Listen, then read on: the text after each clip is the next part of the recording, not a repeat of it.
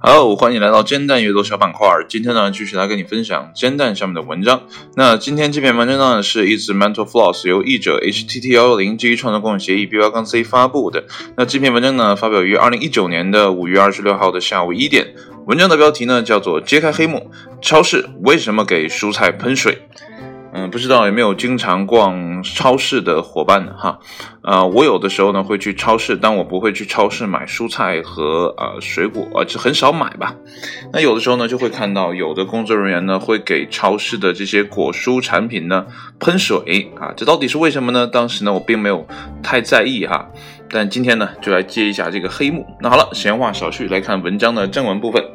那么，杂货店的新鲜农贸产品呢，拥有许多其他货区少有的好处：天然健康，大多呢未加工，并且呢充满纤维、维生素和抗氧化剂等营养价值。此外呢，杂货店也会通过每隔一段时间就用微型喷嘴在蔬菜上喷水来传达纯净食品这一信息。当然，这样做有其明显的好处。那么，在心理学上，购物者可能喜欢看到水量水量的果蔬产品，并假设呢这些产品呢会继续保持新鲜。有些杂货店呢甚至会播放雷雨声，以加强这种视觉效果。啊，用听觉的这样的控制来加强你视觉的效果。想一想，这种商家的手段啊，真是无所不用其极。而肮脏的真相是什么呢？那么在许多情况下呢，实际上并不需要给果蔬浇水。那么杂货店之所以会这么做呢，其实还有另一个原因。你可能会认为呢，已经被连根拔起，并且呢无法再从土壤中汲取水分的蔬菜呢，需要一点点湿润。但事实上，呃，情况呢恰恰与之相反。过量的水分呢，会导致微生物大量繁殖，并且呢，相比果蔬保持干燥，会更快的破坏其植物组织。如果呢，你的呃，这是羽衣甘蓝啊，在购物车中呢，看上去有点偏棕色，那可能呢，是由于杂货店呢，在给其浇水时呢，过于热心了。那么杂货店呢，之所以会给果蔬浇水呢，另一个原因呢，其实是当新鲜水果和蔬菜浸泡在水中的时候呢，它们呢会吸收水分。由于呢这些产品呢通常按重量出售，那么这意味着呢一头浸满水的生菜的价格呢会超过一头未喷水的。当你买下水灵灵的果蔬时呢，实际上呢，啊，是为这些水支付了一笔额外的费用。那么据估算呢，高达百分之二十五，真是不算不知道，一算吓一跳哈。那么所以说呢，我们如何才能避免这种被薄雾笼罩的营销策略所坑呢？那么答案就是啊，在将果蔬产品装袋之前呢，我们只需要甩掉。啊，多余的水分就可以节省一点钱了。那么此外呢，当我们回到家后呢，也别忘了将其清洗一遍。那么杂货店内的喷头呢，可能无法冲洗掉食物中的细菌及其其他杂物。那么这只是杂货店用来鼓励你装满购物车的聪明伎俩之一而已。好，这篇文章呢就分享到这儿哈，呃，这个小技巧哈，如果你不经意看呢，根本啊无法发觉哈，啊有这么多的门道在里面，呃，至于说到省钱呢，我前些日子呢有看到一个美国的节目啊，就是一个主持人啊，就是一个专家啊，这个专家呢就是帮这些顾客呢用小票用啊，这叫呃这叫什么花花贴啊，叫什么东西去帮他省钱。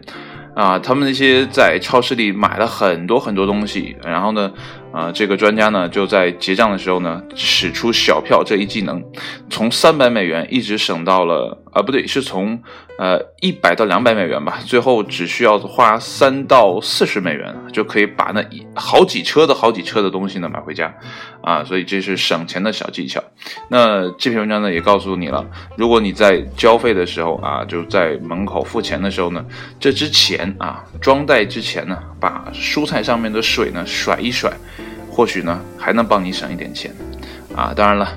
呃，省不省钱呢，倒无所谓。但如果说这些蔬菜没有办法保持啊我们理想的那种新鲜状态，而且是用呃，我们觉得会很新鲜的这种手段，让我们吃到的这东西反而不新鲜，啊，这样做呢有点本末倒置了。但是呢，这都是商家的一些营销手段，是没有办法的。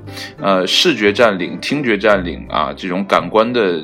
整个的占领的话，会促进你对于这个产品的消费，所以呢，在购物时呢，一定要注意这些小细节啊，不要呢啊，因此呢上当受骗啊。当然了，这要打个引号，其实呢就多买了一点水吧。想一想我们买过的注水猪肉啊，也没什么大碍嘛，对不对？就是多花点钱而已嘛。好了啊，说完了今天的文章呢，说一些其他的关于啊我最近的一些想法。呃，我开了一档新的节目啊，这个节目呢叫做《声音档案》啊，我大概是起这个名吧，我忘掉了。呃，这个节目呢并不会有呃日期的明确更新，只会是每一期、每一集、每一集的这样的呃往下播。呃，其实那个声音更新呢，这个记录呢都是啊我虚造、虚构的。其实呢，我是想要讲一个故事。那如果你感兴趣，呃，不妨去听一下啊。去感受一下我我这样的呃创作到底有没有吸引到你啊？因为我并不喜欢去打文字啊，也没有提前的备稿，所以你听到的呃我的声音日记呢，都是当天想到的就录下来了。那后期呢，可能还会加上一些声音效果。我在准备第二期的啊这个录音啊，其实这里面透露一下呢，也是啊希望嗯怎么讲，就是在。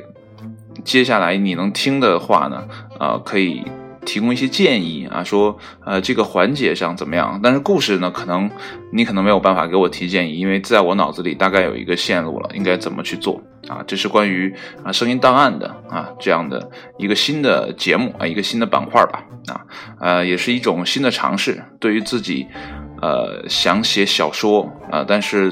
瞅着屏幕写字呢，又觉得脑子一片空白的我呢，想用声音这样的方式呢，去啊描述啊一个小说啊这样的一个状态。然后另外一件事呢，就是今天呢去打比赛啊，感觉超爽。呃，打了两支安打，然后呢还刺杀了一次啊在外野传向一垒的这样的一个呃传杀啊封杀，呃打的还不错，呃是。近呃几个月啊打比赛，呃唯一觉得蛮舒服的一场啊，其实也没打几场，因为去一次实在是太麻烦，呃但去了感觉真的是很爽，在场上的那种啊状态，那种肾上腺素飙升的感觉，虽然你没有太多的运动量，但是呢你要专注于。打者打出来的每一颗球，他的每一次挥棒，你要去判断这颗球是不是往你这边飞，其实是高度紧张的。对于我这样的，呃，比赛的呃机会不是很多的人来讲呢，这样的呃实战呢，真的是蛮紧张，蛮紧张啊，没有像那些对手啊，或者说队友那样啊，经常打比赛的啊，就心态会好一些。啊就像我当年打篮球啊那样的状态就好很多，就是你越战越勇，就你有比赛了，你越多了，你越不去怕了。然后今天呃，这个球队队友问啊，紧不紧张，害不害怕？我说都还好啊，我说球队落后我不担心啊，然后球队领先呢我也不担心，我唯一担心的是呢球队跟对方呢持平啊，是零比零，是一比一啊，这我都会担心一点，因为呢你上场的任何一个失误都可能造成。对手的反超啊，这是我的一个心理负担。如果没有这样的心理负担的话，反而我会轻松很多啊。这是关于啊今天的比赛啊啊，所以呢就通报一下啊。虽然今天的节目呢很短啊，这个文章真的很短啊，所以就拿一些其他时间呢来跟你分享一下今天啊，还有上一周。我大概应该是周五晚上录的，呃，第一期的那样的一个呃有声小说吧，算是啊，就是两个新鲜事吧，跟你分享一下。好了，今天的节目呢就到这里，谢谢你的收听，我们下一期煎蛋再见，拜拜。